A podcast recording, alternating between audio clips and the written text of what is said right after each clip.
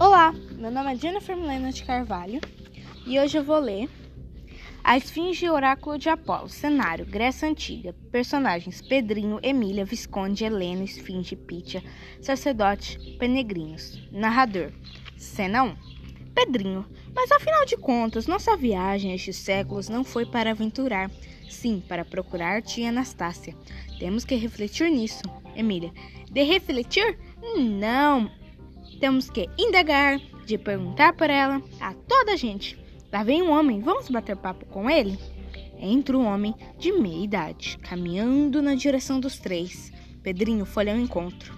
Pedrinho, meu senhor, andamos perdidos por essas terras. É muito, precisamos de informações. Andamos atrás de tia Anastácia. Quase sei que ela está aqui.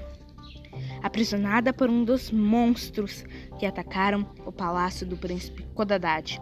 Mais onde? O Heleno. O remédio me parece uma consulta ao oráculo de Delfos.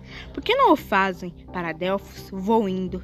Vocês poderão acompanhar-me. Pedrinho. Ótimo. Mas o tal oráculo adivinha mesmo as coisas? O Heleno. Por Zeus! Claro que adivinha, e por isso anda o santuário de Delfos sempre cheio de consultantes vindos de todas as partes do mundo: reis, príncipes, negociantes e até pastores. A quantidade de donativos em depósito no templo é enorme. Não existe em parte nenhuma do mundo santuário mais rico de prendas. Uns dão blocos de ouro, outros dão estátuas de mármore ou bronze. Há mais estátuas em Delfos do que em todas as cidades helênicas reunidas. Emília, e quem faz as adivinhações? O Heleno, a Pítia. É em Delfos que o grande Apolo se manifesta por meio de uma fenda na montanha, da onde saem os vapores miraculosos. A mulher que respira esses vapores sente logo uma tontura, fica descabelada, de olhos enormes, a espumejar e por fim solta as palavras de Apolo.